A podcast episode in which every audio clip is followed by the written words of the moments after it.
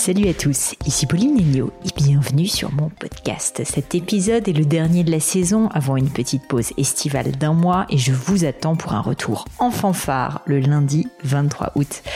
Durant l'été, pas de nouveaux épisodes donc, je vous ai fait une sélection euh, d'épisodes déjà enregistrés pour tout vous dire. Il y a un moment qui, selon moi, mérite qu'on s'y attarde et du coup, je vous invite vraiment euh, à prendre le temps de les écouter pour, vous dire, je vais le faire moi-même. J'en profite aussi euh, pour vous dire que je vous prépare énormément de nouveautés pour la rentrée au niveau de mes formations, au niveau de ce podcast, au niveau de mes réseaux sociaux. Pour l'instant, je ne peux pas vous en dire plus, mais ne soyez pas étonnés de voir du changement me concernant à partir de début septembre. J'ai vraiment hâte d'avoir vos réactions. J'ai hâte de vous faire découvrir tout ça, puis de savoir surtout si ça vous plaira. Alors maintenant, passons à mon invité du jour. Aujourd'hui, j'ai le plaisir de recevoir Pierre Arnaud Grenade, qui est CEO de la marque de mode Bash. Si ça vous tente, vous pouvez d'ailleurs lui faire un petit coucou sur son compte Instagram, c'est PA Grenade, je vous mets ça dans les notes, et également sur LinkedIn où il est présent. Avant de diriger Bash, Pierre Arnaud a fait ses armes chez plein de marques dans l'air du temps. Oxbow, Morgan, à la belle époque, c'est lui qui le dit, c'est pas moi, ou encore Princesse Tam Tam dont il prend la direction au décès tragique des fondateurs. Depuis 2015, Pierre Arnaud est passé chez Bache donc, et l'a fait passer d'une très jolie marque française à une marque vraiment globale, constituée de plus de 1200 collaborateurs présents en Europe, Asie et même aux États-Unis. Vous l'aurez compris, Pierre Arnaud est un développeur et un vrai. Son métier, sa passion sont de comprendre les marques puis de les faire complètement changer de dimension. C'est ce qu'il a fait avec Bash. Dans cet épisode, on a parlé de ça bien sûr, mais aussi de la crise du Covid et de son impact sur une marque retail comme Bash, de valeurs, d'exemplarité d'ego, de luxe accessible ou encore de l'importance de savoir s'entourer. On a aussi évoqué la nouvelle campagne Blazer lancée par Bash juste avant qu'on enregistre cet épisode qui vise à valoriser les femmes dans le monde de l'investissement, une thématique qui me touche et donc que je suis ravie de relayer ici sur ce podcast. Je vous mets en tout cas le lien pour que vous puissiez voir de quoi il s'agit dans les notes toujours pareil de cet épisode. Mais je ne vous en dis pas plus et laisse place à cette conversation avec Pierre Arnaud Grenade. Bonjour Pierre Arnaud. Bonjour Pauline. Je suis ravie de vous accueillir à distance malheureusement, mais néanmoins de vous accueillir euh, sur le gratin. Donc merci d'avoir accepté l'invitation, un 14 juillet en plus. C'est un plaisir d'être avec vous aujourd'hui. J'ai énormément de questions pour vous parce que je suis très très admirative de votre parcours et, et, de tout ce que vous avez construit pour les diverses marques avec lesquelles euh, vous avez pu euh, travailler. Et j'ai réfléchi à cette introduction en me disant comment est-ce que je vais comment est-ce que je vais commencer? C'est jamais facile. Et figurez-vous que je me suis dit qu'un sujet qui intéresserait peut-être mon parce que je l'ai peu abordé, c'est le sujet euh, de cette crise euh, terrible qu'on a vécue depuis deux ans. Parce que, et vous m'arrêtez si je dis une bêtise, euh, ça a été très difficile évidemment pour le monde du prêt-à-porter. Mais j'ai la sensation que justement Bash fait partie des marques qui ont peut-être souffert certainement parce que voilà les boutiques étaient fermées, mais ont réussi, je trouve, à presque tirer parti de cette crise, à renouveler leur plateforme de marque, à vraiment faire un gros travail de communication, à être très présent quoi, tout simplement sur les réseaux notamment. Et donc je trouvais que c'était intéressant d'en parler pour montrer en fait euh, que malgré les difficultés, ça a pu être aussi une opportunité pour certaines marques de euh, voilà de prendre une autre dimension. Et donc je voulais savoir si vous pouviez me parler de cette période, comment vous à titre personnel vous l'avez vécu et, euh, et finalement quels ont été vos vous, en tant que dirigeant d'entreprise, qu'est-ce que vous avez fait pendant cette période euh, qui a été euh, enfin, complètement inédite quoi? Alors, la, marque est née en, elle est née en 2003, donc quand on arrive face à la crise, c'est-à-dire début 2020, on a, quelques, évidemment, on a plus de, plus de 15 ans d'existence, et puis on a un parcours de croissance. Donc, euh, j'allais dire, avec, avec des, des, croissances qui sont en, tout cas depuis 2014 de l'ordre de, de 30, 30 à 35% par an. Pourquoi je vous parle de ça? Parce que vous arrivez face à la crise et déjà il y a un phénomène inédit pour Bash qui est euh, la croissance s'arrête. On était euh, début 2020, on est présent en Chine, on est présent aux États-Unis, on est présent en Europe, et évidemment on, on, on, entend nos équipes chinoises à partir du mois de novembre-décembre nous parler de, de, ce, de ce virus. Et il y a une forme de dissonance entre ce qu'ils nous racontent et ce qui est raconté en France, dans lequel euh, on nous incite à pas s'affoler, le port du masque n'est pas une obligation. Enfin, il y a tout un discours quand même qui est dans le déni de cette crise. Et nous, on écoute, on entend nos équipes chinoises venir si si, car c'est c'est vraiment très sérieux ce qui se passe. Et donc, on, on se prépare un, petit peu en avance. On sent que la vague va, déferler en fait d'est en ouest, qui est ce qui s'est ce qui s'est passé. Et donc la première, la, la, la première euh, première chose qui nous habite, c'est la sidération, je pense comme tout le monde. On est sidéré de ce qui nous arrive. Et d'ailleurs, je, je, dis, je dis en rigolant à mes équipes, euh, mi-mars, quand on doit fermer les magasins, mi-mars 2020, on a mis euh, quatre ans, et je vous raconterai ça euh, plus tard, mais on a mis quatre ans à ouvrir plus de, de, de, 200 magasins, on va mettre une semaine à les fermer. Donc, ce qui est quand même. Donc après, on, on, se prépare pour la vague, en fait. Hein. On se prépare pour la vague. Alors comment on se prépare pour la vague? On s'organise en stream de travail évidemment un stream très important qui est les équipes, leur protection, le nouveau mode de travail, tout le monde est en télétravail. Pour nous, c'est quelque chose de très nouveau, donc on se prépare vite pour ça. Euh, rassurer les équipes, communiquer. Un deuxième stream de travail sans surprise sur le cash, c'est-à-dire protéger le cash de l'entreprise, sa trésorerie, puisqu'on est encore dans cette phase où on ne sait pas exactement comment le gouvernement va soutenir les entreprises.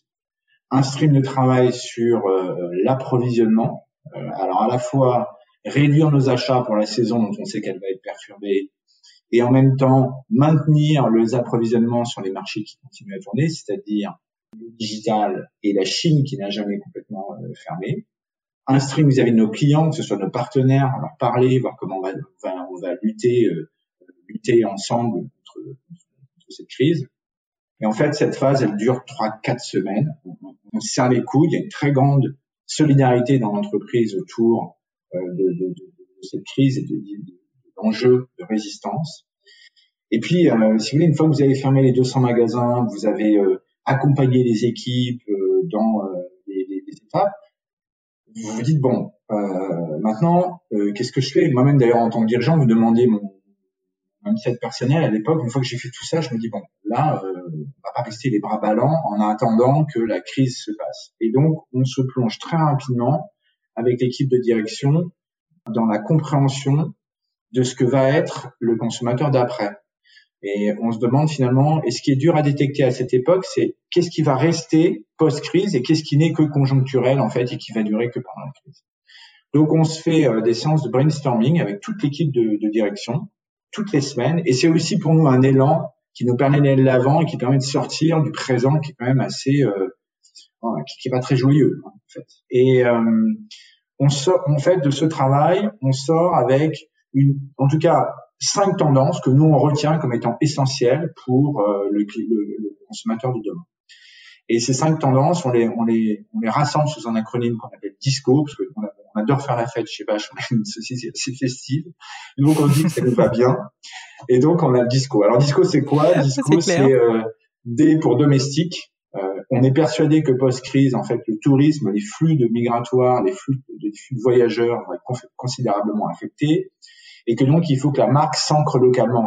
J'allais dire en France, c'est une évidence, et c'est pas très difficile, mais qu'elle s'ancre localement dans les marchés où elle, vient de pénétrer, ou en tout cas elle a, pénétré il n'y a pas si longtemps que ça par rapport à son histoire, et ça je fais référence à la Chine, aux États-Unis et également aux pays européens. Deuxième lettre, c'est le I, c'est l'inclusivité, et l'inclusivité, pour nous, c'est comment euh, j'ai une meilleure reconnaissance de chacun des individus qui est, qui est euh, chacun, on est représentatif d'une communauté, quelle que soit la communauté, euh, qu'elle soit, j'allais dire, géographique, qu'elle soit d'ordre religieux, qu'elle soit d'ordre ethnique, peu importe, comment la marque accueille de façon plus personnalisée en ayant une meilleure reconnaissance de moi en tant qu'individu.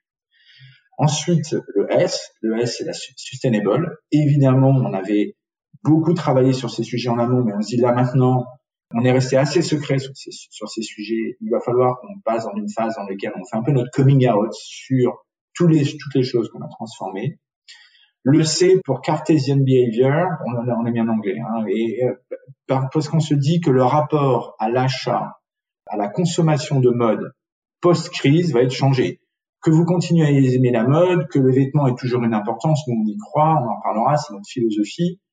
Mais malgré tout, on sait que le rapport, euh, la balance que le consommateur va faire entre le prix, l'utilisation d'un produit, son impact sur l'environnement, elle va être modifiée et donc il faut qu'on y fasse très attention. Et puis haut pour Online Boost, et ça, on y était très préparé avant la crise parce qu'on avait déjà fait notre mue digital, encore on y reviendra, mais pour le coup, on priorise à fond tous les investissements digitaux et, et pour sortir euh, gagnant de la crise. Et c'est vrai, très honnêtement, qu'avec le recul aujourd'hui, la, la, crise a été un, j'irai pas dire jusqu'à dire qu'elle a été un bienfait parce que ce serait, ça serait exagéré, mais ce qui est certain, c'est que ça a été un catalyseur pour nous et on est sorti euh, en tête de la courbe en fait, après cette crise, parce que beaucoup de choses qu'on avait initiées, euh, on partait pas d'une page blanche sur beaucoup de sujets, que ce soit la digitalisation, que ce soit l'innovation, que ce soit le développement durable, que ce soit la modification également du, travail, etc. On, on, avait déjà avancé sur ces sujets, ça nous a forcé à aller encore plus vite.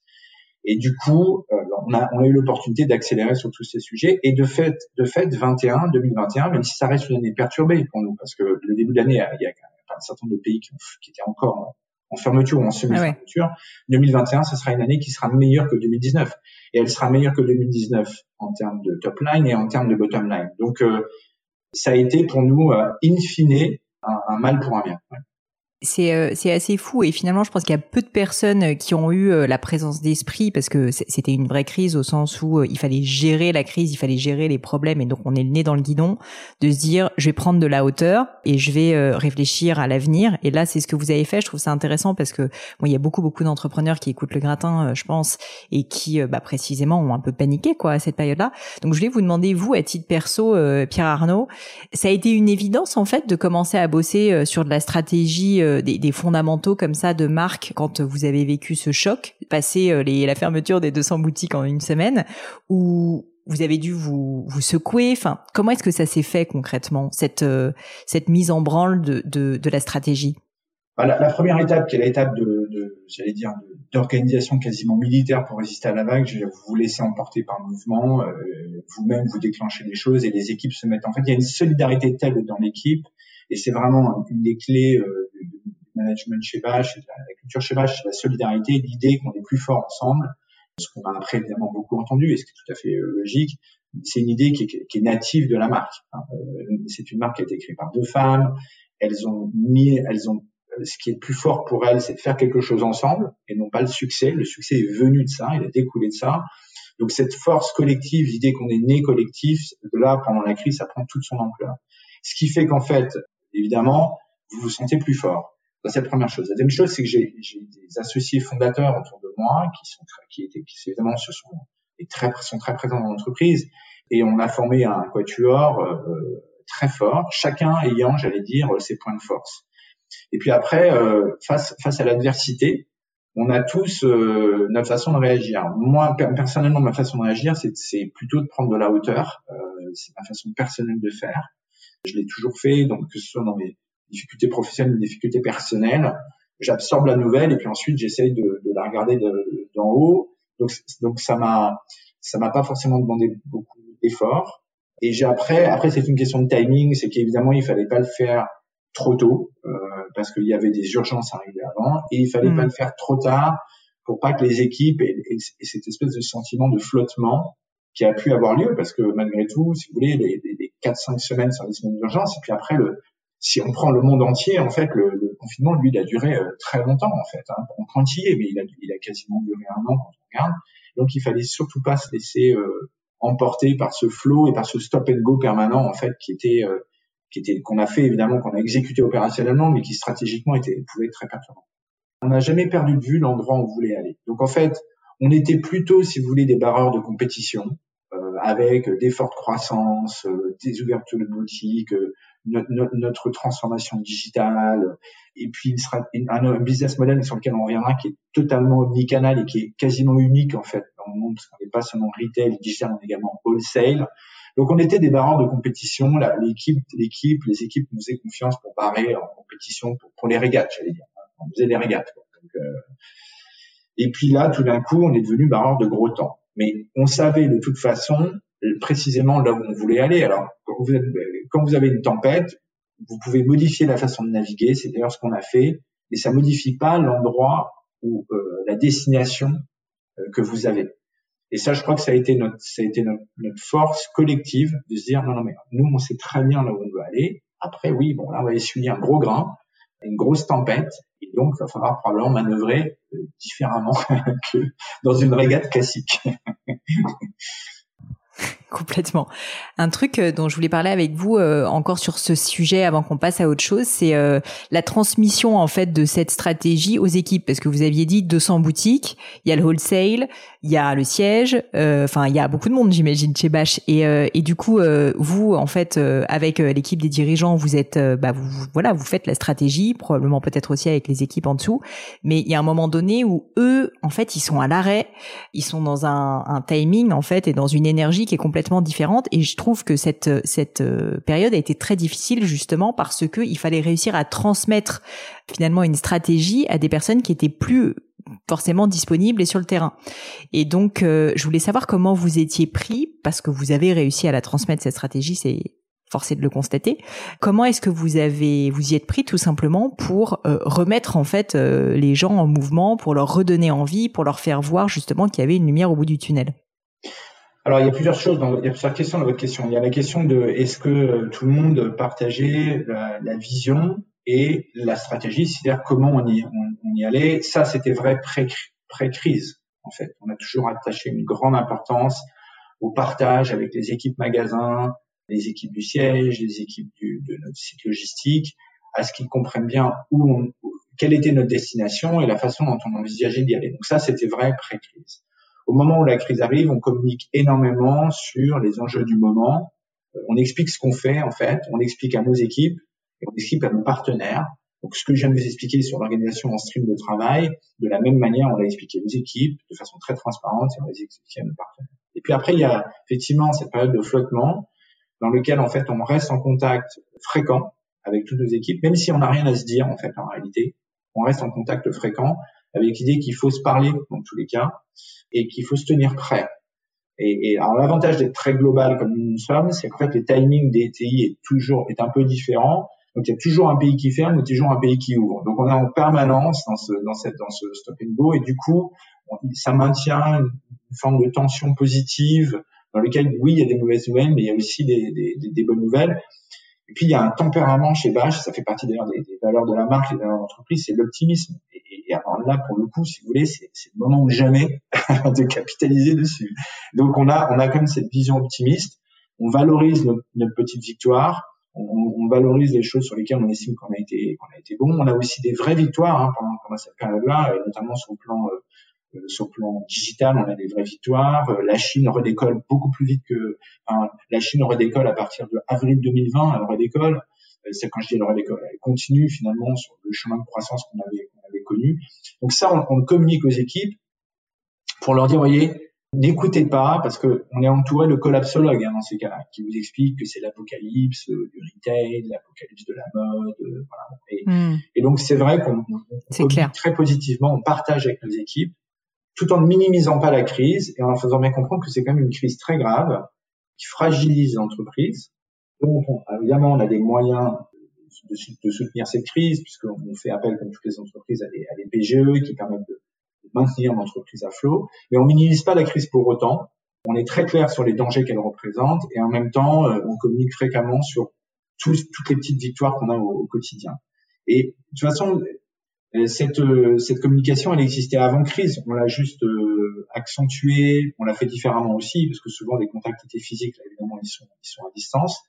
On met en place aussi la, la, DRH est extrêmement sollicitée à ce moment-là. On met en place euh, une ligne dédiée euh, pour les gens qui, qui vivraient mal personnel euh, ces moments, donc avec un, un, numéro dédié, parce qu'on sait que pour, pour, certains, qui sont peut-être un peu moins, un peu plus seuls, un peu moins accompagnés dans leur cercle familial, leur cercle amicaux, ben, ils ont besoin euh, de quelqu'un qui parle et que le travail, c'est aussi une dimension très importante dans la vie de nos équipes et que l'absence soudaine de travail ou le sentiment de se sentir inutile, en fait, peut vous affecter euh, profondément.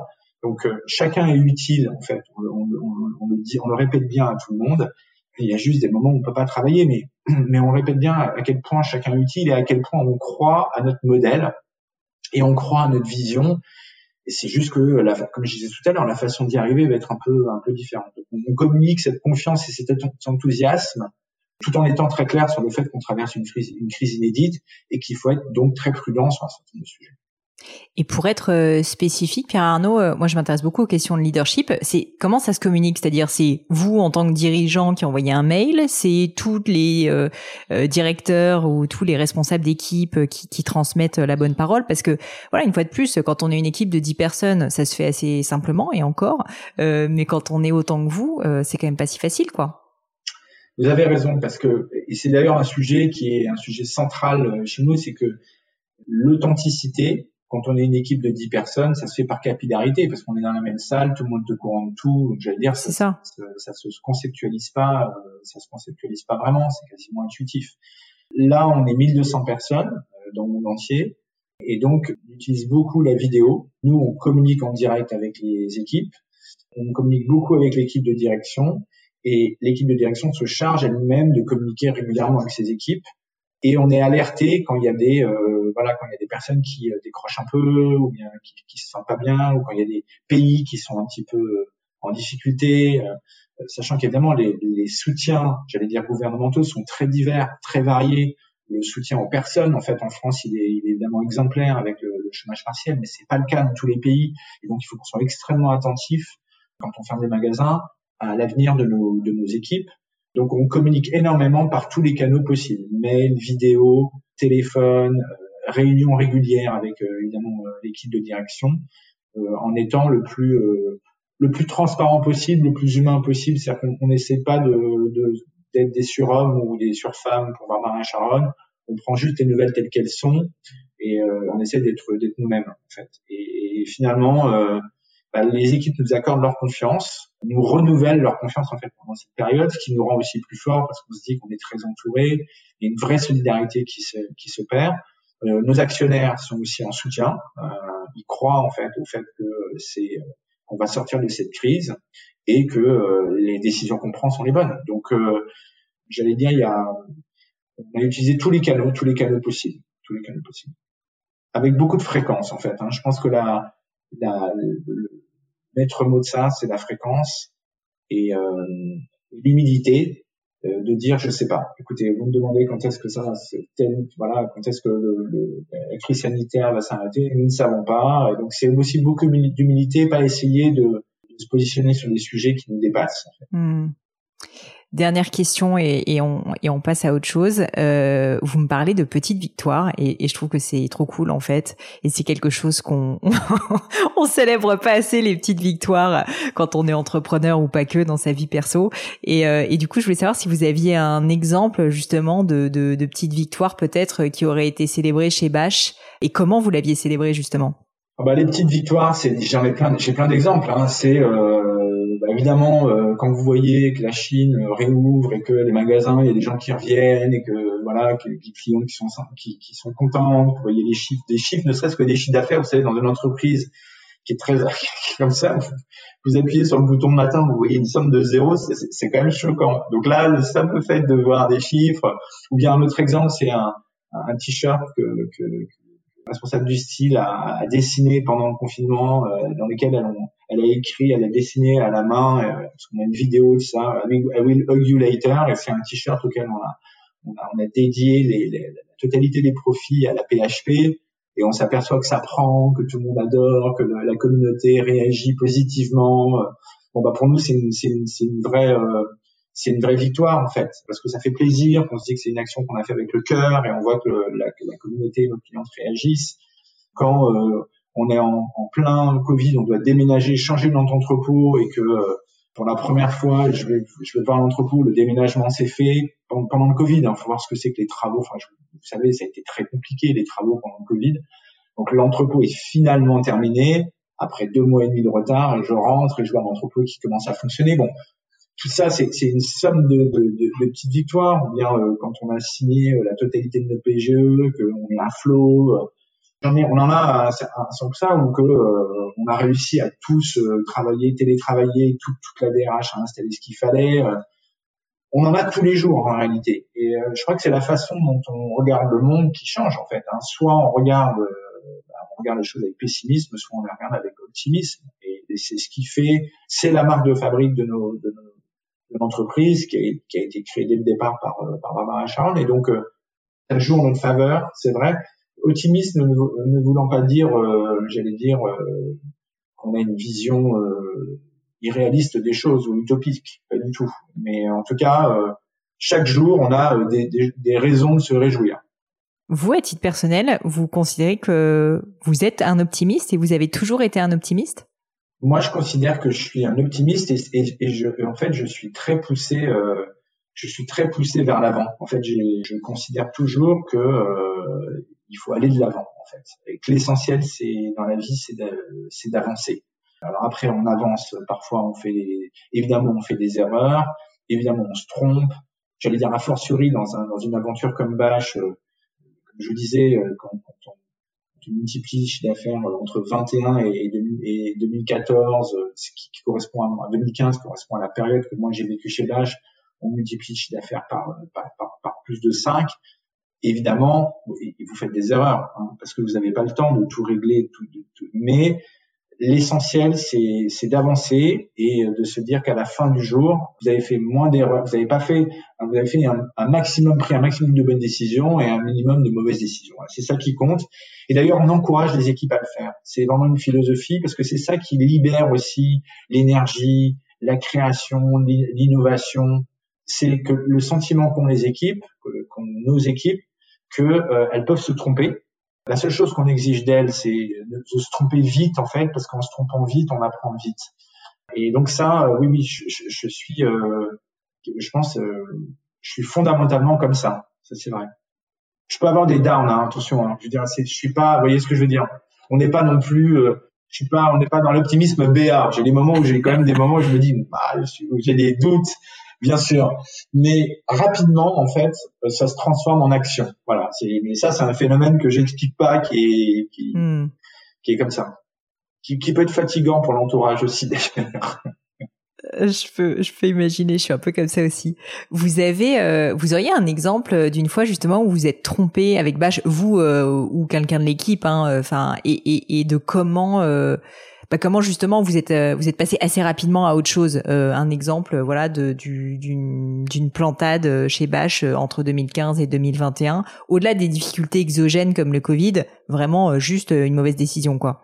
Ah bah nous on a pris alors là, des mauvaises décisions. J'en ai des exemples, j'en ai j'en ai à l'appel, hein, parce que en fait, on en a fait on en a fait sans arrêt. On a fait des, des D'abord, on a commencé par des erreurs de, de, de, de recrutement. Euh, pensait que des gens étaient, étaient, faits pour nous fondamentalement, et puis on s'aperçoit qu'ils finalement ils sont malheureux, ils sont, ils sont, ils sont pas bien. On a fait des erreurs d'organisation, on a commis des erreurs sur le plan euh, des outils informatiques où on pensait que c'est irait vite, puis finalement c'est très très lent, la façon de les, les gérer. On a fait des erreurs sur des pays, euh, on est allé à Macao trop tôt par exemple parce que euh, on n'était pas assez connu en Chine, donc du coup on a fait un step back sur Macao et, on y reviendra sans doute. On a fait des erreurs de produits dans lesquels on croyait à fond un produit. Des erreurs, on en fait au, quotidien. Moi, je crois que l'essentiel, c'est d'avoir l'humilité de reconnaître que c'est une plantade et que c'est une erreur, et du coup de passer à autre chose. Mais des erreurs, on en fait sans arrêt. D'ailleurs, c'est souhaitable en fait, parce que c'est symptomatique quand même d'une entreprise qui fait des choses.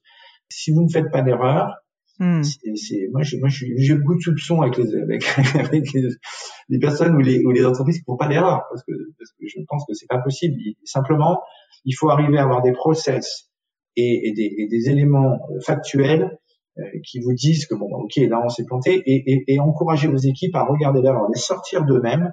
Faut pas que ça, il y a un enjeu personnel, etc. On, on sort l'erreur de soi-même, on la regarde, on se dit bon, c'est une erreur.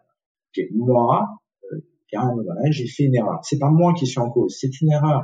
Je vais la réparer et je, vais agir. Et je pense que ce qui est a plus dur en fait dans les équipes, c'est qu'elles ne se sentent pas. Évidemment qu'il faut qu'elles se sentent responsables, mais pas pas coupables et en tout cas certainement pas coupables personnellement.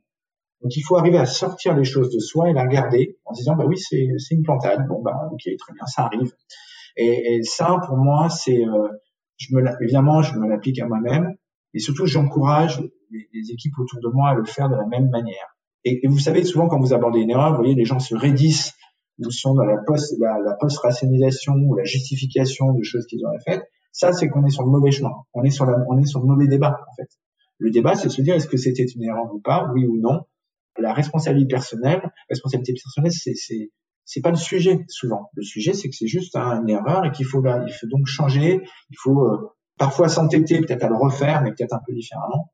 Donc ça, moi, je crois que c'est souvent le sentiment qu'on est qu'on se sent personnellement attaqué quand on analyse à posteriori quelque chose et qu'on considère que c'était une mauvaise décision, ce sentiment-là, il est souvent destructeur, euh, je trouve, dans les équipes et dans l'entreprise, parce qu'à ce moment-là, on ne prend pas les bonnes décisions. À ce moment-là, sur la justification et la protection, alors qu'en fait, on devrait être sur un discours, sur quelque chose de très ouvert, très factuel, très objectif, et se dire bon bah ok, c'est pas l'équipe qui est en cause, c'est pas la personne qui est en cause, c'est juste le fait que euh, on a mal exécuté, on va l'exécuter différemment et avec les mêmes équipes et on va réussir. Et vous avez un rôle, vous, en tant que dirigeant d'entreprise, avec euh, les autres directeurs de, de Bash, par exemple, justement de d'éduquer d'une certaine manière l'équipe à ne pas prendre personnellement les choses, c'est-à-dire à mettre un peu son ego de côté, parce que, enfin, c'est quand même un réflexe assez naturel aussi. En plus, quand on est employé, on peut flipper à l'idée de perdre son boulot quand même quand on fait une erreur. Donc, je pense que ça entre en cause. Du coup, j'imagine que l'exemplarité, elle est, elle est clé, quoi, dans ce domaine-là. Oui, bah il faut. Ça commence, euh, je pense, en tant que qu'on soit manager ou qu'on soit patron d'équipe, à reconnaître quand on a fait une, quand on s'est trompé et qu'on a fait une, qu'on a fait une erreur d'analyse et bien qu'on a, mal organisé et mal exécuté les choses, ou bien qu'on avait une vision qui s'est avérée euh, fausse. Et puis, euh, il faut décontracter toujours, je pense, dès qu'on est dans ces sujets, euh, dès qu'on aborde ces sujets, il faut toujours distinguer la personne de ce qui s'est passé de sorte que euh, il s'installe mm. de la, la, confiance et non pas de la défiance.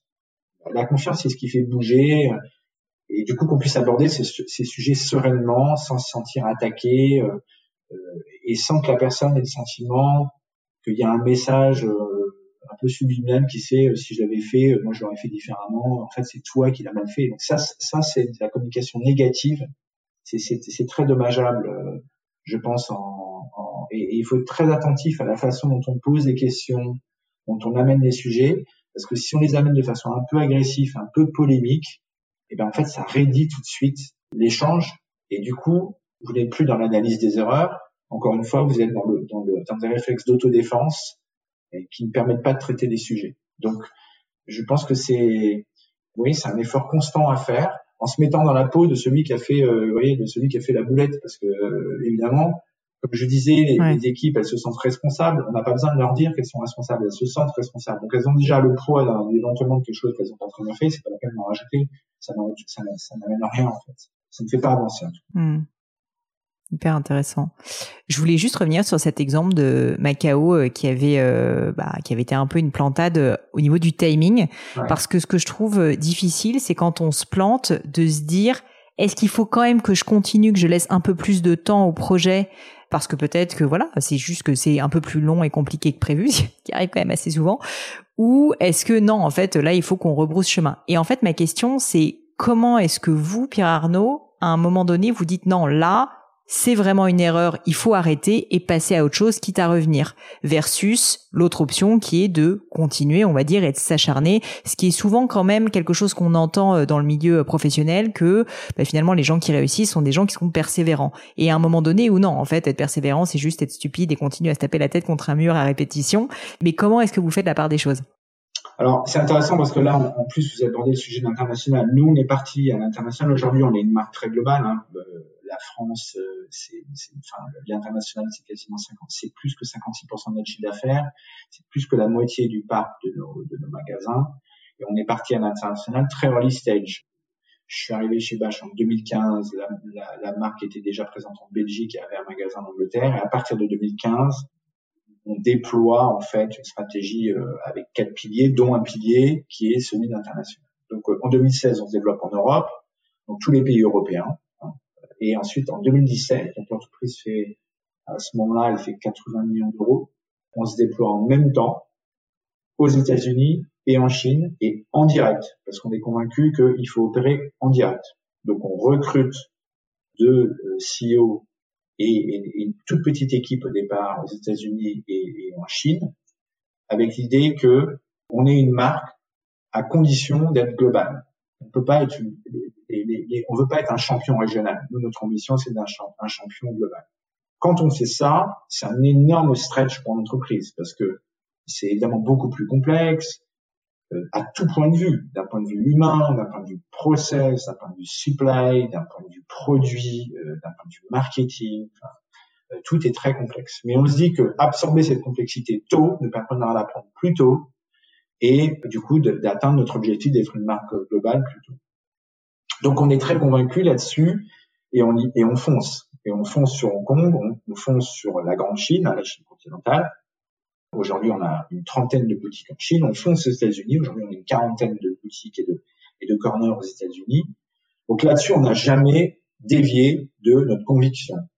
Simplement, on a inclus Macao, en l'occurrence, effectivement, dans la roadmap de développement, et on n'avait pas anticipé que euh, la notoriété chinoise était vitale pour les magasins Macao, et on est obligé de reconnaître que quand on voit bah, le temps qu'il faut pour que la marque soit connue en Chine, à un moment aussi, ça va durer trop longtemps. Donc, euh, je saurais pas vous dire. Après, vous savez, c'est évidemment vous faites vous faites le coût, vous mesurez le coût de sortie versus le coût de rester, et, et, et les chiffres font le reste. Hein. Euh, c'est vous dites bon, euh, dans la mesure où ça me coûte moins cher de partir et, de, et éventuellement de revenir un jour que de rester, bon, je vais partir.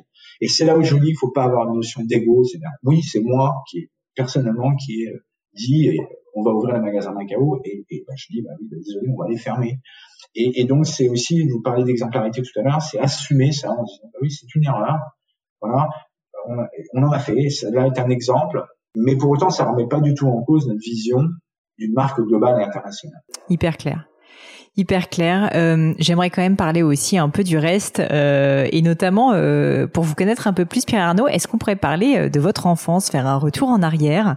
Est-ce que vous pourriez me dire simplement d'où vous venez, où est-ce que vous êtes né, enfin à quoi ressemblait le petit Pierre Arnaud quand il est né? Alors moi je suis né en Tunisie parce que mes parents mes parents vivaient là-bas et donc je suis né en Tunisie. J'ai vécu très peu de temps. Hein. Je suis revenu, j'étais encore enfant. J'ai ensuite grandi euh, essentiellement dans le sud-ouest de la France. Et j'ai été assez rapidement en fait euh, pensionnaire, puis ensuite fait mes études à Paris. Et ensuite j'ai fait une école de commerce qui en fait était une école de commerce qui à l'époque qui s'appelle l'IEG, qui à l'époque m'offrait, il y avait peu d'écoles de commerce qui offraient la, possibilité d'étudier à l'étranger et c'est vraiment ce qui me motivait. Et, donc j'ai fait un, ça m'a donné tout de suite cette envie d'aller à l'international, ce qui a été ensuite un peu en tout cas dans le début de ma carrière, a été un peu rouge de ma carrière.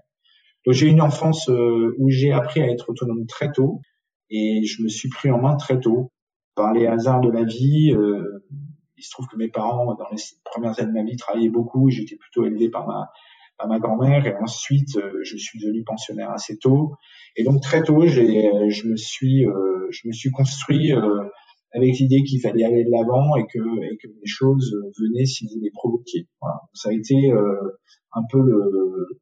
Et aujourd'hui, c'est une espèce de moteur qui, s'auto-alimente en, en, en, permanence, même si ce que, ce que m'a apporté évidemment la, la, la vie professionnelle, c'est que euh, je suis arrivé sur le marché du travail avec l'idée qu'on se construisait un peu tout seul. Et puis très vite, j'ai découvert en fait que c'était beau de se construire à plusieurs et que c'était euh, et ça, je l'ai appris dans mes premières années de vie professionnelle.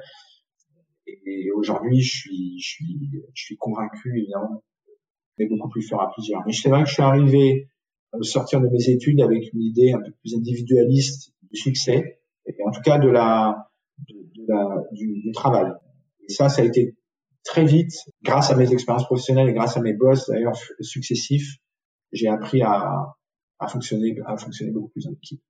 Comment est-ce que vous en êtes rendu compte? Qu'est-ce qui a été ce déclencheur? Parce que c'est quelque chose quand même d'assez fort, quoi, euh, au niveau de, votre euh, expérience personnelle. En fait, c'est ma première expérience. J'ai travaillé euh, au sein d'une, de, assez original d'ailleurs. Je travaillais euh, dans la filiale export de la Française des Jeux. Le projet était était était fou, enfin, et en même temps tellement évident. Le marché des jeux, c'est un marché mondial. Tous les gens jouent dans le monde entier. vous avez plusieurs contextes. Vous avez un contexte qui est euh, les jeux sont encadrés par la loi et donc euh, bah, ils sont plutôt euh, officieux, officiels ou bien ils ne sont pas encadrés par la loi. En général, ils sont officieux et inutile de vous dire par qui ils sont managés. Et donc le rôle de la, de la filiale export, c'était de vendre le marketing de la Française des Jeux et ses, compétences techniques aussi pour gérer euh, la sécurité, euh, notamment euh, des jeux, d'un jeu comme le loto par exemple. Et c'est un monde extraordinaire parce que c'est un monde de rêve. D'accord qui n'a pas arrivé un jour de gagner au loto et de changer sa vie Donc c'est un monde, vous, vous, vivez avec ça. Et donc voilà. Donc j'étais en charge de vendre ça sous forme de projet en général, parce que c'était souvent, ça intervenait souvent dans le cadre d'appel d'offres. On s'associe avec des partenaires locaux pour y répondre. Et très vite, en fait, du coup, j'ai été amené à gérer des projets dans lesquels j'avais euh, bah, j'avais un distributeur, par exemple un partenaire local en, en Afrique du Sud qui était euh, bah, un très grand brasseur qui du coup avait un réseau de distribution très fort, euh, un banquier qui lui avait toute la sécurité pour rapatrier les fonds, la française des jeux qui amenait la, la compétence technique. Donc je me retrouve à gérer des équipes projets multidisciplinaires, multiculturelles, et donc, ça me donne très vite une vision à 360 de ce qu'est l'entreprise. Des énormes enjeux financiers, hein, parce que c'est des cash machines et des, loteries pour les États. C'est une forme d'impôt indolore, en fait, hein, pour les États. Et, c'est souvent d'ailleurs le meilleur moyen de lever des fonds pour un État lorsqu'il a euh, des besoins. Et donc, cette, cette fonctionnement en projet multidisciplinaire, multiculturel, en fait, très vite, ça, ça m'ouvre, en fait, et ça, ça me ça, me fait réaliser à quel point euh, le, travail en équipe est puissant. Et d'ailleurs, je pense que le fait que j'ai choisi l'international, c'était euh, volontaire de ma part, in fine. C'était quand je quand je suis voulu partir en international, je pense que j'avais envie de m'ouvrir et justement de pas de pas rester dans euh, ancré en France, focalisé sur une seule et même culture.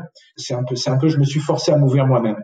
Et après professionnellement, cette première expérience, elle m'a donné vraiment cette notion de travail en équipe à 360 en plus, vous n'avez pas vraiment de relation hiérarchique. Hein, c'est, vous êtes partenaire, hein. donc euh, il faut, faut animer, il faut entraîner. Faut, euh, après, je suis après arrivé dans des fonctions plus classiques entre guillemets. Et c'est à, partir de ce moment-là que j'ai, commencé mon, ma carrière dans la mode. Mais cette première étape, elle m'a vraiment, euh, ouais, elle m'a modelé de façon différente. Et d'ailleurs, elle a créé un état d'esprit très particulier. Aujourd'hui, euh, tous les, tous les, toute l'équipe en fait qui était, qui était dans cette filiale, on est encore tous amis et on se voit régulièrement. Enfin, c'est une, une, une, expérience qui nous a marqué. Euh, et euh, pour tout vous dire, mon boss de l'époque, qui m'a vraiment beaucoup beaucoup aidé justement à mourir et, et parents de ma fille. Enfin, il y a eu une. Euh, alors, dans toutes mes étapes professionnelles, j'ai gardé des amis. J'ai gardé euh, les ex françaises des jeux, les ex princesses Tam Tam. j'ai des, on a des cercles, j'ai des cercles comme ça d'amis. Mais indéniablement, je l'ai appris par la force des choses et grâce aux gens qui ont bossé avec moi. Vous vouliez faire quoi quand vous étiez petit? Vous aviez un rêve euh, de, de carrière, de, de vie? Je pense que je voulais être avocat. Alors, j'avais pas forcément d'ailleurs une, une, compréhension de ce qu'était le métier. J'avais l'image de l'avocat qui défend la veuve et l'orphelin. C'est un peu naïf d'ailleurs, mais c'était ça que je voulais faire. Je le ferai pas, et je regrette pas d'ailleurs, parce qu'au final, je me suis vraiment euh, je me retrouve très vite, je me suis retrouvé très vite dans un rôle de leader, en fait, d'animateur, d'équipe. Ça m'a, ça m'a, ça m'a plu dès le départ. Et finalement, je me suis dit que c'est ça que je voulais faire. Mais si je remonte un peu en arrière, j'étais petit, j'avais cette vision de euh, l'avocat qui a des très belles plaidoiries, euh, qui manie avec habileté la, le droit, la langue, euh, et puis qui s'engage au service des, des injustices. pour autant, à partir du moment où je suis rentré, à partir du moment où j'ai commencé une école de commerce, j'ai toujours voulu diriger des équipes, euh, animer des équipes, ça, ça m'a toujours, euh, ouais, c'était ce que je voulais faire. Je fais ce aujourd'hui, sincèrement, je fais ce que je voulais faire. Parce qu'en plus, il y a cette euh, côté très entrepreneurial chez Bash qui me, qui vient ajouter une dimension supplémentaire. Et comment vous êtes tombé dans le monde du prêt-à-porter de la mode, justement? Parce qu'après la Française des Jeux, on pourrait imaginer, vous auriez pu faire une carrière complètement différente. Ça a commencé avec Oxbow. Je suis devenu euh, directeur international d'Oxbow, qui était une marque de surfwear. C'est les années dorées du surf, à l'époque où, euh, en fait, euh, même quand vous étiez à Paris, vous mettiez un champ de surf. Et, et les valeurs, en fait, de hédonistes, les valeurs de, de, inspiration versus, versus sport compétition, sport passion, étaient, étaient vraiment fortes. Et, et, donc cette marque, elle, était, elle avait été créée par, par un couple qui elle avait été rachetée par un fonds d'investissement et le, fonds voulait internationaliser la marque. Donc mon rôle, ça a été de, tout simplement de la, faire distribuer. Alors c'était un mode très wholesale et de, faire en sorte que la marque devienne plus internationale, ce qui a été le cas. J'y ai passé quatre ans incroyable parce que c'est une marque pareille avec euh, beaucoup d'émotions, beaucoup d'histoire, beaucoup de passion. Et puis elle a été revendue, ce qui était la logique du, du fonds qui était présent à l'époque. Et à ce moment-là, j'ai voulu compléter mon parcours avec un, une dimension plus retail et donc, je suis allé chez Morgan, Alors, c'est les grandes années Morgane. Morgane Morgane de toi, c'est euh, c'est d'abord un produit euh, très féminin, très sexy, et, c'est ensuite la première marque qui a, j'allais dire, eu l'idée d'utiliser des célébrités dans ses dans ses campagnes de publicité. Hein. C'est le couple Noah et sa femme, David Ginola et Carla Bruni, avec des, des, portraits en noir et blanc dans lesquels vous ne voyez pas le produit. Morgane, Morgane toi génial. C'est quand même. Ouais, c'est fort. Et, et donc euh, cette marque euh, avec ce, ce cœur dans son logo en fait qui revendique finalement euh, l'amour. Elle se elle est développée dans le monde entier. Il y a 600 magasins dans le monde et je m'occupe moi de toute la partie commerciale. Puis peu à peu, je prends des responsabilités plus grandes qui couvrent le marketing, les achats, etc. Et puis, euh, elle est rachetée par le groupe Beauvanois, qui est assez connu parce que un groupe français très, très, très puissant, qui a racheté plusieurs marques. Je reste un an pour les accompagner et puis euh, je pars ensuite dans le groupe Fast Retailing, qui est un groupe euh, japonais où je prends la direction de, de, de Princesse Tam Tam. Là encore dans un contexte particulier, la marque avait été rachetée euh, un an auparavant euh, et les fondateurs étaient décédés dans le, les attentats de Bombay, en fait, alors qu'ils venaient de vendre. Donc c'est une histoire euh, extrêmement triste. J'arrive j'arrive au milieu d'équipes qui sont euh, dans un état de, de, tristesse absolue. En fait, elles ont perdu leur fondateur avec lequel elles avaient construit ce succès. Elles ont du mal à tourner la page. Donc mon rôle, c'est euh, de, de les aider à se dire, bah, il y a une vie après euh, pour l'entreprise. Et peut-être que d'ailleurs la marque ne ressemblera pas finalement à ce qu'elle était euh, durant les années des fondateurs. Et c'est d'ailleurs ce qu'on fait ensemble. On a fait une marque de mode. On en fait une marque où les dessus prennent le, les dessous prennent le dessus et, du coup, on l'a fait fonctionner comme une marque de mode, on l'a distribué comme une marque de mode, on communique comme une marque de mode. Je fais ça pendant cinq ans. Du coup, je redresse l'entreprise qui avait connu quelques difficultés avec la disparition des fondateurs. Et puis, euh, en 2000, euh, 2014, j'ai un coup de fil de, de El Caterton qui euh, fait un mapping en fait de talents euh, pour savoir un peu qui pourrait les accompagner dans les différentes, euh, différentes participations. El Caterton qui est le fonds euh, de private equity qui, qui a investi dans Bash. Exactement, exactement. Je l'ai pas précisé, qui est donc euh, effectivement, et on, on, part sur un premier euh, investissement qui ne se fait pas. C'est un bon apprentissage. En fait, l'entrepreneur ne voulait pas vendre. En fait, on, s'entêtait à vouloir, oui, s'entêtait à vouloir lui, essayer de le racheter, mais de toute façon, fondamentalement, il voulait pas vendre.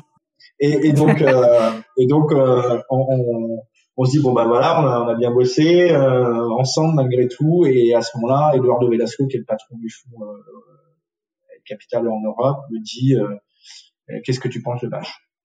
Et là, je vais tout de suite écoute, c'est, euh, je pense que c'est c'est une marque unique et c'est une marque à un potentiel incroyable. Donc je travaille à ce qu'on appelle les due deals d'acquisition, c'est-à-dire toute l'étude de la marque, de son potentiel et, et l'écriture de la, de la stratégie pour le futur. Je rencontre évidemment les fondateurs, donc Barbara Bocara, Sharon Krief, Dana Roas, et on a vite le sentiment qu'on est qu'on va qu'on va faire qu'on va faire un très beau voyage ensemble, qu'on est très différents, que ça va demander des ajustements, mais qu'on va faire un beau voyage ensemble.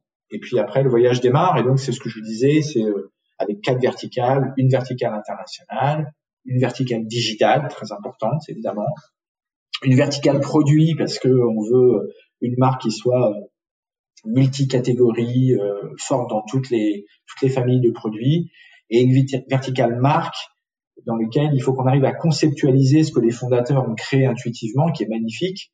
Il faut le conceptualiser pour pouvoir mieux l'expliquer et en l'expliquant mieux, eh bien, on, on, gagne en notoriété dans les différents territoires.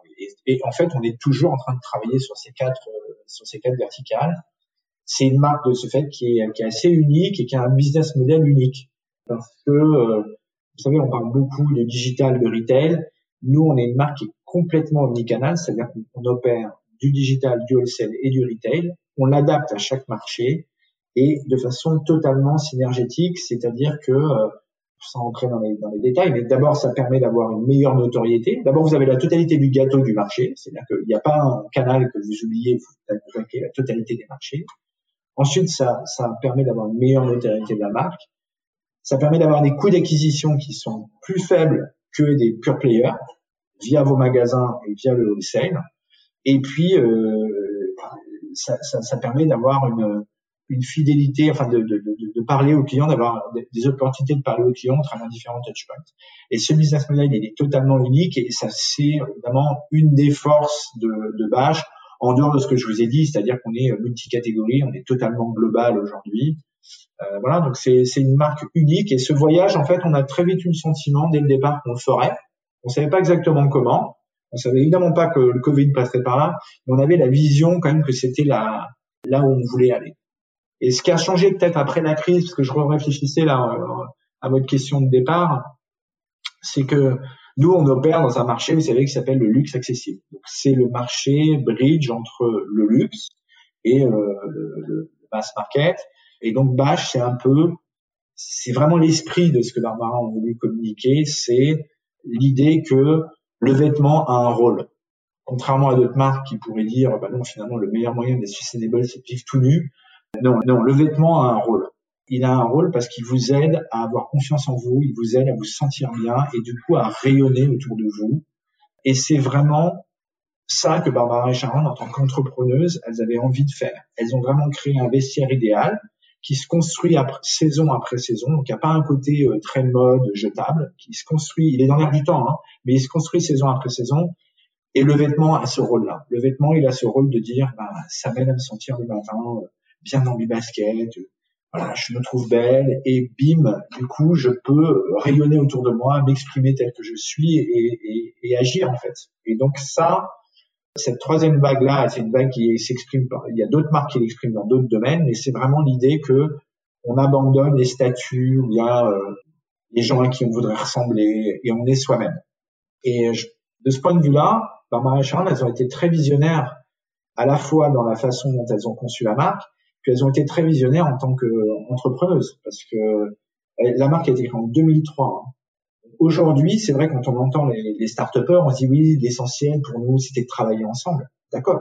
Et c'était des femmes en 2003 qui ont se dit notre priorité, c'est de faire quelque chose ensemble. Elles auraient pu faire autre chose. Hein. Elles sont tellement talentueuses qu'elles auraient pu faire de la déco, un restaurant. Euh, je, je Mais bon, je suis bien content qu'elles aient fait de la mode, ça m'a permis de.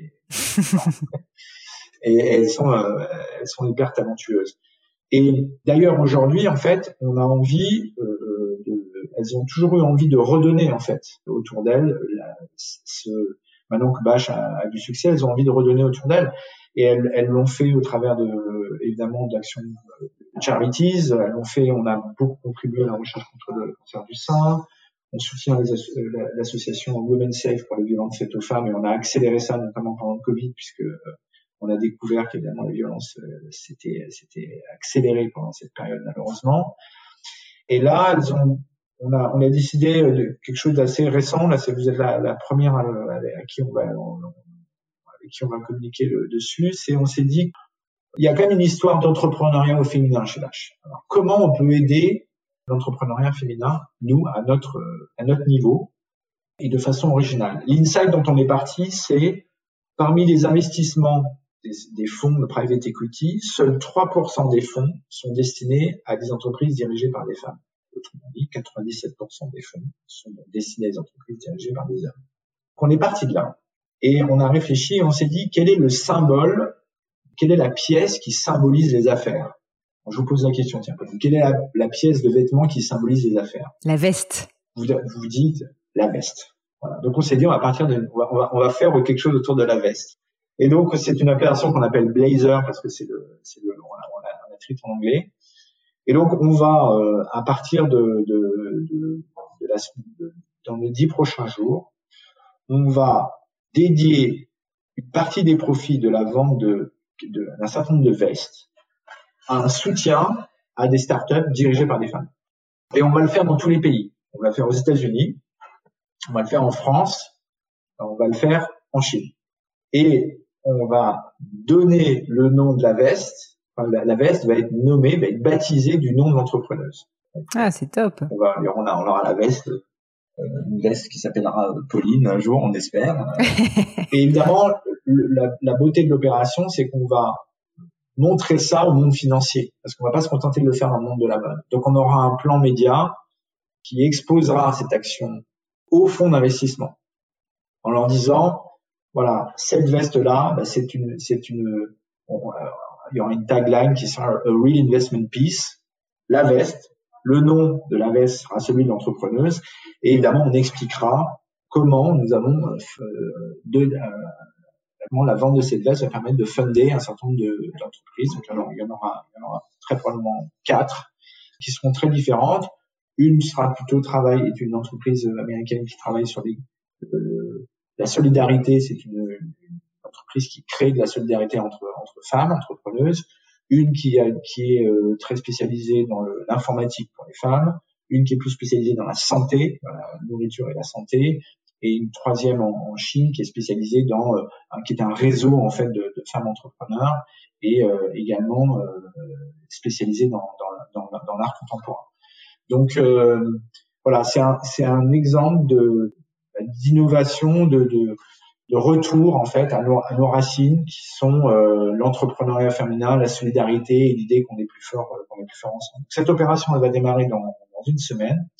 Elle va démarrer sur LinkedIn dans un premier temps et puis ensuite euh, elle sera présente dans, euh, dans des grands journaux purement financiers, donc euh, le Financial Times, le Wall Street Journal, histoire de parler directement, si vous voulez, aux décideurs qui sont concernés par l'insight que je vous ai donné tout à l'heure, qui est que voilà, 3% des, des fonds de, de, private equity sont destinés à des femmes dirigées par des, des, entreprises dirigées par des femmes, ce qui en soi est quand même un chiffre qui est, qui est choquant.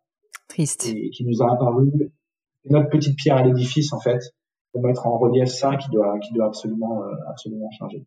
Je vous remercie. Et donc je vous dis ça parce que je vous raconte ça Pauline parce que parce que le, la, la, la, façon dont est organisé le marché donc, que je vous ai décrit, je pense que c'est en train de changer. La crise a rebattu les cartes. Je pense à votre question tout à l'heure. La crise elle a rebattu les cartes de, de, de ça, en ce sens que aujourd'hui ce qui compte c'est d'arriver à, à se dire que la croissance durable va se faire par l'innovation durable. Et, et, nous, on croit beaucoup, nous, on croit beaucoup en la smart fashion plutôt que euh, la fast fashion ou par opposition au luxe. Nous, on croit en la smart fashion. Et c'est l'idée que on peut avoir une croissance durable en ayant autour de soi, en tant qu'entreprise, un écosystème en fait de start-up, de jeunes entreprises qui vont vous aider à innover, être créatif, bien sûr. C'est pour, pour, une société de mode, c'est quasiment, euh, c'est consubstantiel une société de mode d'être créatif, mais surtout à innover. Et c'est vraiment ce qui a, euh, qui nous drive. Donc là, en l'occurrence, on va le faire au travers de cette opération, mais on l'a fait également beaucoup dans nos actions de, notre, sur notre stratégie de développement durable. On s'est entouré beaucoup de startups qui nous ont permis de faire des choses qu'on ne pouvait pas faire autrement sans elles, parce que, eh ben, d'abord, elles ont euh, souvent inventer des solutions techniques et digitales qui permettent de le, de le faire, ou bien euh, parce qu'elles opèrent quelque chose que nous on ne sait pas faire. Exemple la location par exemple de vêtements, on fait appel à une startup parce qu'on ne sait pas le faire. La revente, on a travaillé avec une startup qui nous a mis en place une solution sur notre site, ou bien euh, parce qu'ils ont processé euh, quelque chose qu'on n'aurait pas pu faire nous-mêmes. Exemple Repack, qui est un système de, de packaging circulaire.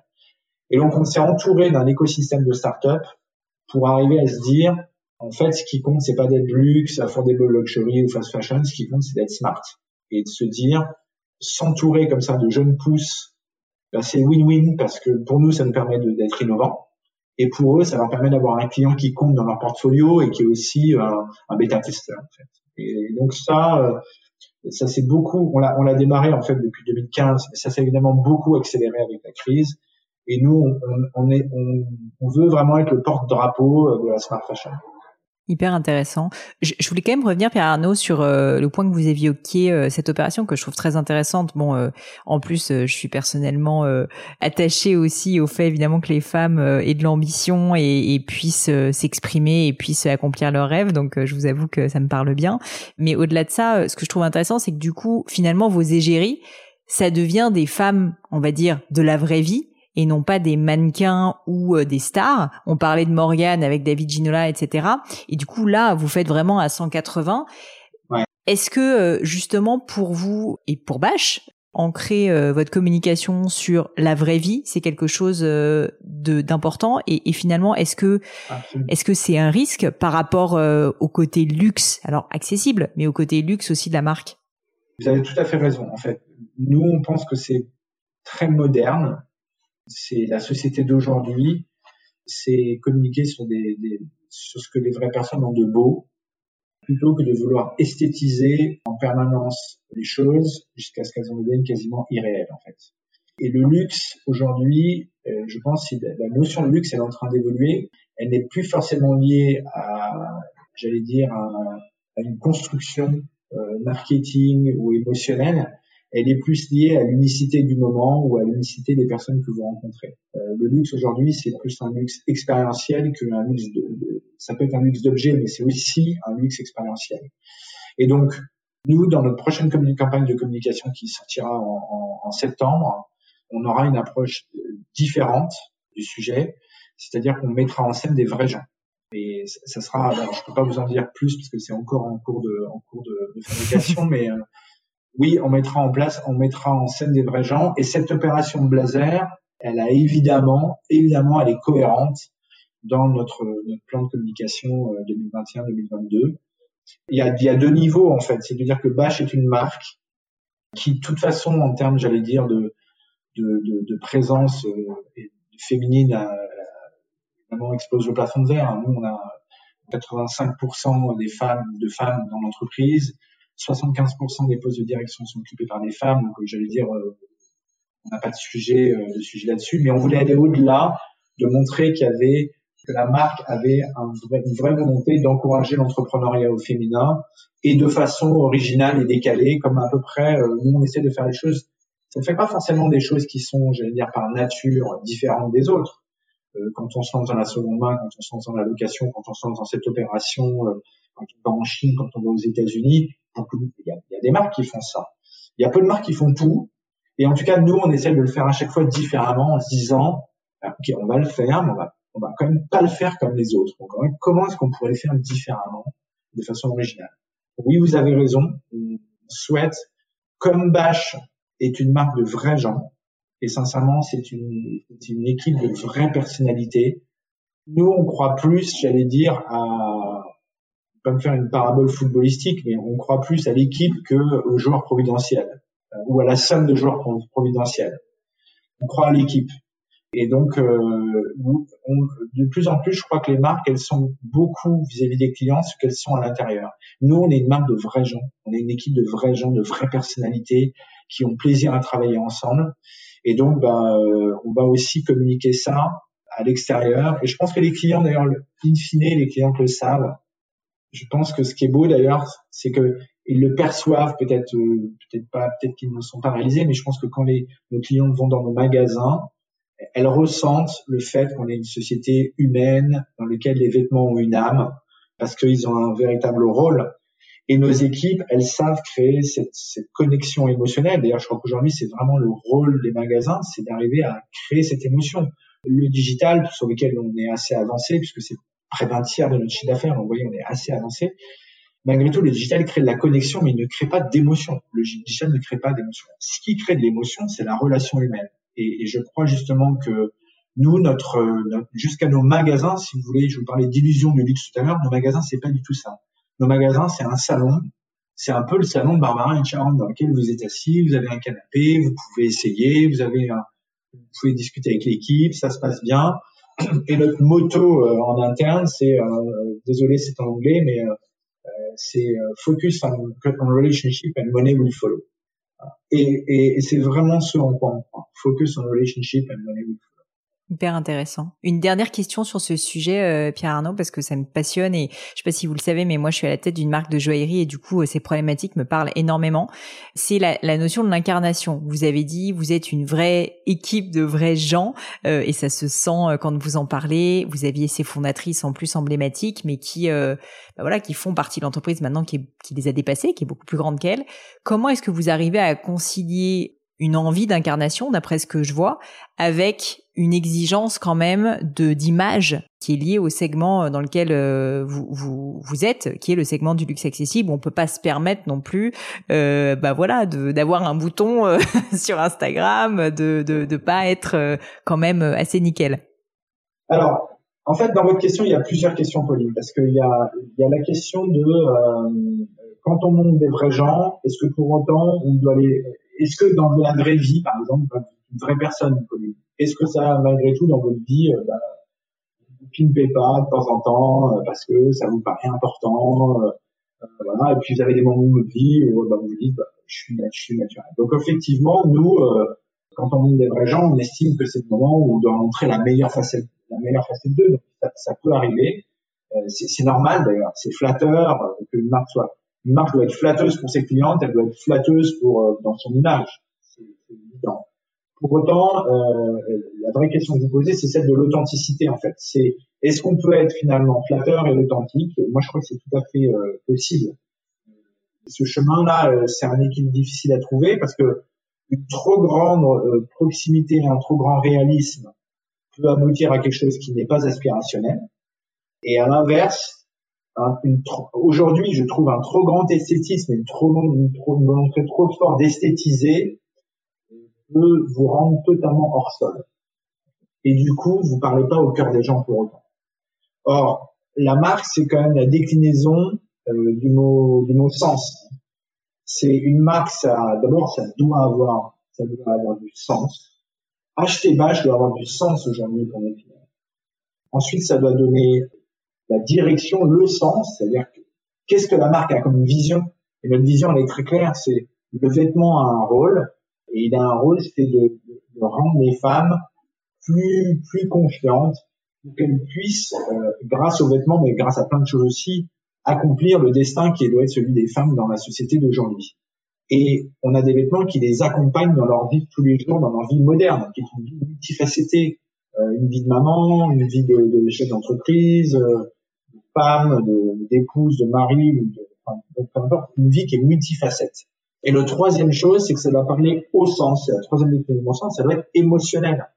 Donc il faut trouver, vous avez raison, ce juste équilibre. Mais c'est finalement ce qu'est la vie aujourd'hui. Vous pouvez être vous-même et vouloir vous mettre en valeur. Donc bâche met en valeur, mais pour autant, on ne déguise pas et on, on ne pas trop parce qu'on pense que c'est, on devient hors sol en fait et c'est plus le rôle d'une marque de vêtements aujourd'hui.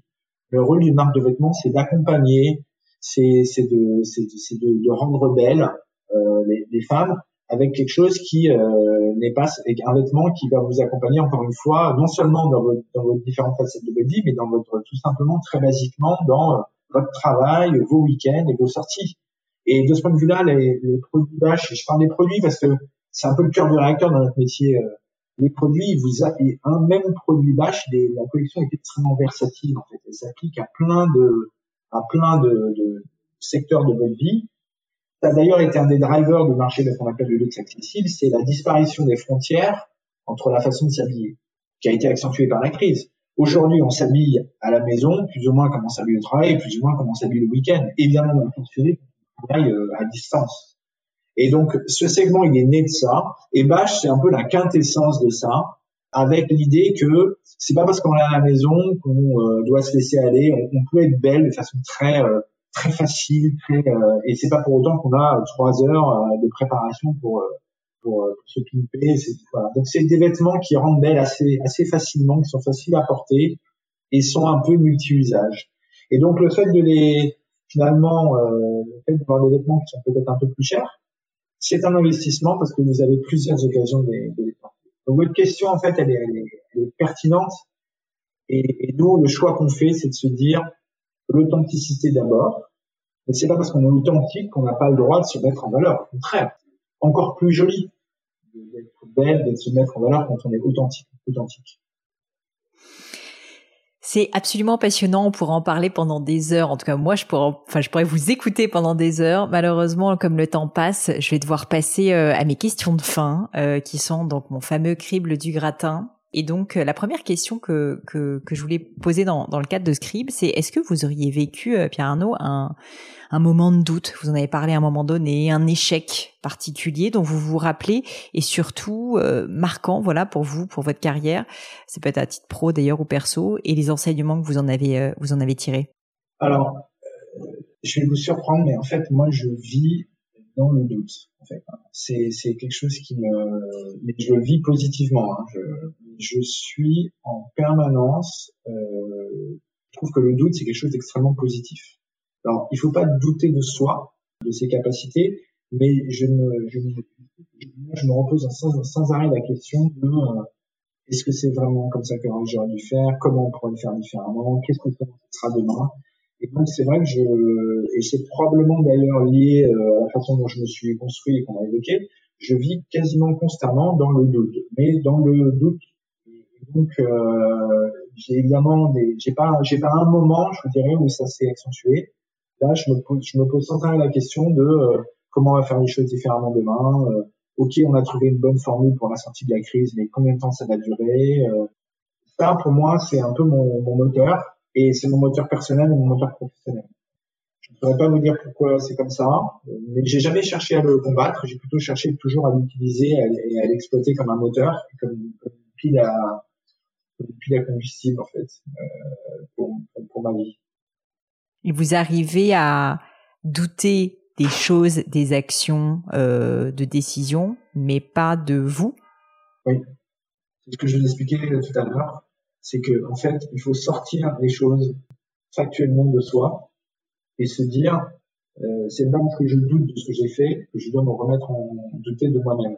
Et, et, et c'est exactement, vous savez, quand on parlait tout à l'heure de l'erreur, je pense que c'est bon, euh, c'est pas facile, j'y arrive pas tout le temps. Hein. Donc euh, parfois, vous savez, je me dis bon là, voilà, ça peut mal, je, je vais mettre ce doute dans une boîte, je reviendrai demain, on verra, on verra comment je serai. Mais, mais oui, je pense que c'est et, j'arrive à faire de temps, de temps en temps, j'y arrive pas. Dans ces cas-là, je mets, je mets ça de côté. Mais oui, j'y arriverai. C'est une belle chance. Et j'espère transmettre cette confiance à, aux gens qui m'entourent, à mes enfants et également à, à mes équipes, à leur transmettre le fait que on peut douter de ce qu'on fait sans douter euh, de, de, soi. C'est deux processus différents. S'il y avait quelque chose à refaire dans votre carrière, dans votre vie personnelle, peu importe, qu'est-ce que vous referiez différemment? Je pense que j'irai dans une entreprise, euh, je, je m'investirais dans quelque chose d'entrepreneurial plus tôt, en fait, euh, que ce que j'ai fait. Je trouve que l'aventure que je vis chez Bache, elle correspond pleinement à, mes, ambitions, c'est à la fois c'est un côté très entrepreneur, très créatif, euh, et en même temps il y a la puissance d'un fond derrière, euh, et donc je pense que j'essaierai de faire ça plus tôt. Mais c'est, c'est, ça s'est pas présenté. Mais si c'est vrai que si j'avais eu euh, une aventure comme Vache plus tôt, j'aurais, j'aurais, je pense que si je pouvais refaire ça, je ferais Vache plus tôt, en tout cas dans ma carrière, plus jeune. Je comprends. Autre question, est-ce que vous avez une maxime, est-ce que vous avez une citation qui vous porte, qui vous plaît, que vous répétez souvent, euh, que vous pourriez partager avec nous? Alors en fait, pour tout vous dire, je, je note en permanence des, phrases qui, me parlent. Donc, euh, j'en ai choisi une qui illustre bien, je pense, le propos qu'on a eu. Une phrase de Bob Dylan, c'est celui qui n'est pas occupé à naître est occupé à mourir c'est une phrase que je trouve très belle parce qu'elle elle, est très vraie. En fait, en tout cas, moi, elle me parle énormément. Vous, vous comprenez pourquoi, je pense, euh, porter vers l'avant. Et donc, euh, voilà, c'est la, c'est la phrase du moment. Mais je, je, au fur et à mesure de mes lectures, je, je note des phrases comme ça dans les livres qui, qui, qui parlent. Voilà, c'est celle du jour. J'en ai plein. Vous vous dirait que j'ai toujours plein d'expressions. je, fonctionne beaucoup par expression pour exprimer les choses. C'est joli. Ça, je sais pas, j'ai l'impression que c'est, ça devient culturel en plus. Vous savez, dans une boîte, on dit euh, comme dirait un tel. Euh, ouais. Euh, et dernière question, est-ce qu'il y a un livre ou on va dire un objet culturel qui vous a marqué aussi et que vous pourriez nous décrire, que vous recommandez peut-être aussi beaucoup autour de vous? Bah, Un livre que je suis en train de lire et que je trouve très intéressant, c'est le, le livre 21 leçons pour le 21e siècle de Harry, qui est, je trouve, pose de façon simple des, des questions extrêmement complexes, notamment la, question du rôle de l'homme en fait dans un dans un monde qui va, euh, devenir euh, de plus en plus euh, conduit par l'intelligence intelligence artificielle.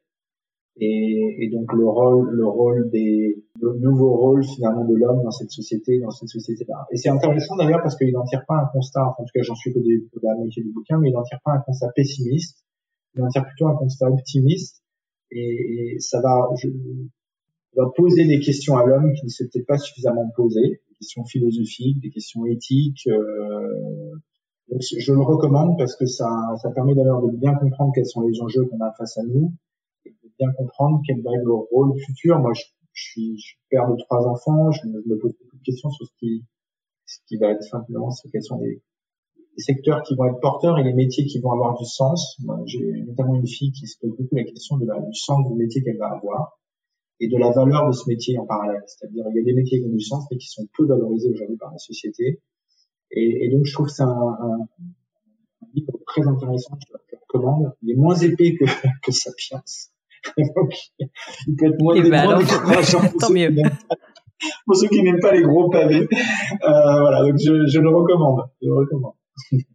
Écoutez, je le mets sur ma liste de lecture. Euh, Pierre Arnaud, c'était vraiment euh, vraiment passionnant. Euh, je, je ne dis pas ça à chaque fois, je vous rassure. Donc je vous remercie. Euh, moi, en tout cas, c'est vraiment des sujets qui me parlent. Je vous remercie d'avoir pris tout ce temps. Et, et euh, je voulais juste vous demander euh, pour les personnes qui peut-être ont envie de continuer à suivre vos aventures et votre pensée. Donc évidemment, on va sur le site de Bash, on va sur les divers réseaux sociaux de Bash et on suit toutes vos actualités. Il y a certainement également des newsletters, etc. que je mettrai dans les liens de, de l'épisode. Et à titre plus personnel, si jamais on veut bah, pouvoir vous suivre, ça se passe comment? Sur Twitter, sur LinkedIn, éventuellement Instagram? Alors, je suis présent sur euh, LinkedIn, effectivement, et sur, euh, et sur Instagram. Je ne suis pas sur, euh, je suis pas sur Twitter. Ok. et, et, vous l'avez dit, un Bash est également présent sur, sur LinkedIn. Ok, bah oui, puisque la future campagne va être sur LinkedIn, donc. Exactement. Parfait. Bah, je vous remercie mille fois et puis j'espère à bientôt. À bientôt. Et voilà, fini pour aujourd'hui. J'espère que l'épisode vous a plu. Merci d'avoir passé tout ce temps avec moi. Et quelques petites choses avant de vous quitter. D'abord, si vous cherchez les notes de l'épisode avec toutes les références, bah, c'est simple, allez directement sur le blog du podcast. Donc c'est www.le-du6gratin.fr. Vous trouverez normalement toutes les infos dessus. Aussi, si vous souhaitez me contacter pour me poser d'autres questions, que je mettrai d'ailleurs peut-être un jour sur le podcast, ou me proposer de nouveaux invités, ou juste me faire un feedback, me proposer un livre, peu importe à la rigueur, et bien surtout, n'hésitez pas à le faire. J'aime bien répondre j'essaye d'être assez active sur les réseaux sociaux et en particulier sur LinkedIn et sur Instagram qui sont mes deux réseaux sociaux de prédilection. Donc sous le pseudo Pauline Legno, tout attaché, c'est très simple. Dernière chose, un truc qui compte énormément pour moi et je sais que c'est pénible à faire mais vraiment ça compte, c'est si vous me laissez une note 5 étoiles ou que vous parlez du podcast autour de vous ou que vous mettez un avis. Et la note 5 étoiles, c'est en particulier sur Apple Podcast, sur iTunes. Pourquoi? Parce que c'est là qu'il y a le plus d'écoute et avoir des notes en fait permet de donner plus de visibilité au podcast. Donc vraiment, vraiment, n'hésitez pas. Et si on est si nombreux aujourd'hui à écouter le gratin, euh, à faire partie de cette communauté, bah, c'est grâce à vous et justement à toutes ces personnes. C'est plus de 3000, 4000 personnes qui ont à chaque fois pris le temps de mettre des notes. Donc ça m'aide beaucoup et merci à eux. Comme à chaque fois, vraiment un grand, grand merci de m'avoir écouté jusqu'ici. J'espère que l'épisode vous a plu et je vous dis à très bientôt.